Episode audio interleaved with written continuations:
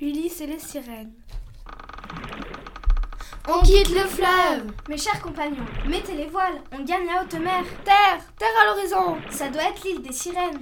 J'aperçois une sirène. Non, j'en vois deux, Riloc. Ah bon J'en vois une troisième. Arrêtez de vous disputer.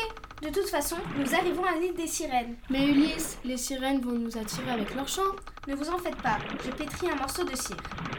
Et alors, à quoi ça va nous arranger Eh bien, vous allez mettre cette cire dans les oreilles pour ne pas écouter le chant des sirènes. Et toi, Ulysse Vous allez m'attacher au mât pour que je sois le premier homme à avoir écouté le chant des sirènes sans avoir péri. Très bien, Ulysse Viens, grand Ulysse, héros au fait de ta gloire.